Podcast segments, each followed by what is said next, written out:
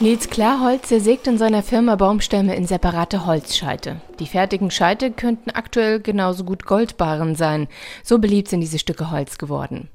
Das ist äh, Goldstaub geworden. Das ist genau das äh, Objekt der Begierde vieler Menschen. Der Holzhändler aus Fellmar in Nordhessen verkauft Kaminholz. Im vergangenen Sommer quoll sein Lager noch über. Jetzt gibt es kaum mehr Nachschub.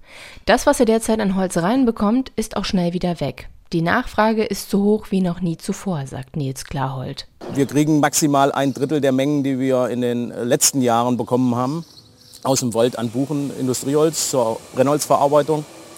Ähm, und äh, die Nachfrage, würde ich schätzen, äh, ist wahrscheinlich mehr als das Doppelte wie sonst und können nur ein Drittel beliefern. Deshalb musste Klarhold die Preise erhöhen, um etwa 60 Prozent für einen Schuttraummeter. Einen derartigen Ausnahmezustand hat er in seiner Firma noch nicht erlebt. Neukunden haben es bei ihm schwer. Erst Ende Juli kann er wieder Neubestellungen annehmen. Die große Nachfrage bemerkt auch Kaminverkäufer Thomas Klaus aus Kassel.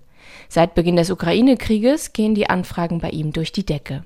Es ist Wahnsinn, was hier los ist an Zulauf, weil die Leute sind alle orientiert, Heizkosten zu sparen. Und die wollen auch mehr Sicherheit haben im Bereich, ich will am, im Winter meine Wohnung warm haben. Und die haben alle Angst vor der Situation, wie es jetzt ist. Neben ihm steht Birgit Nickel, eine Kundin, die sich gerade von ihm zu einem Kamin beraten lässt. Klar, jetzt mittlerweile, wo die Gas- und Ölpreise so hochgehen, ja, da macht man sich schon Gedanken und sagt sich, okay, ja, dann kann man mit dem Ofen vielleicht doch noch einiges preislich verbessern. Ne? Auch bei Hessen Forst steigen die Preise immer weiter. Der Landesbetrieb will jetzt mehr Brennholz zur Verfügung stellen.